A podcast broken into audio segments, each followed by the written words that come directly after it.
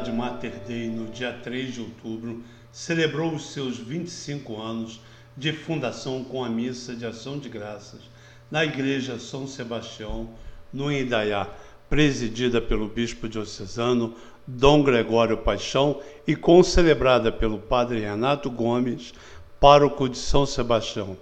O fundador da comunidade, Márcio Neves, disse que é uma alegria muito grande poder celebrar 25 anos da comunidade e agradece a Deus por ser ele o sustento de todo o trabalho.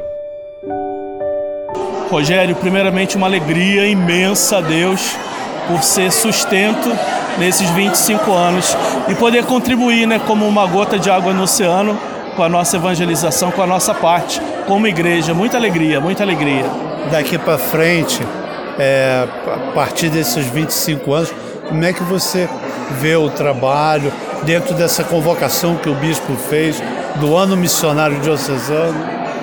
Rogério, eu vejo que a maturidade ajuda muito e ajudará muito, né? A consciência dos consagrados, a consciência da, da, doação da vida, do renovar o sim constantemente, é isso que vai fazer com que a igreja cada dia mais, junto, né, com seus membros, com seus as pessoas que buscam a Deus faça crescer sempre a cada dia mais a, a palavra de Deus, o, o Evangelho de Jesus Cristo. Eu acho que a palavra é essa: maturidade e nesses tempos novos aí de evangelização.